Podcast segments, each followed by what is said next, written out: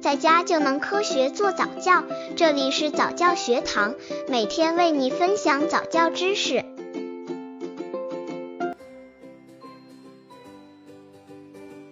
网友妈妈们怎样逗宝宝笑的经验分享：一、逗宝宝时，表情、语气、音调都要夸张一些，小宝宝会很喜欢。另外，可以给宝宝做被动操，比如有规律的摇动他的小手小脚。两只小脚丫搓一搓，埋下头亲亲他的小脚丫、小屁屁和小肚子。我家宝以前都超喜欢这些，呵呵。刚接触早教的父母可能缺乏这方面知识，可以到公众号早教学堂获取在家早教课程，让宝宝在家就能科学做早教。二，多给宝宝一些感兴趣的东西跟他玩，宝宝就会主动开心笑了，不需要怎么逗，有时候越逗反而越迷茫。三，我家宝宝都两个月多几天了，逗他只是看看你，从不笑。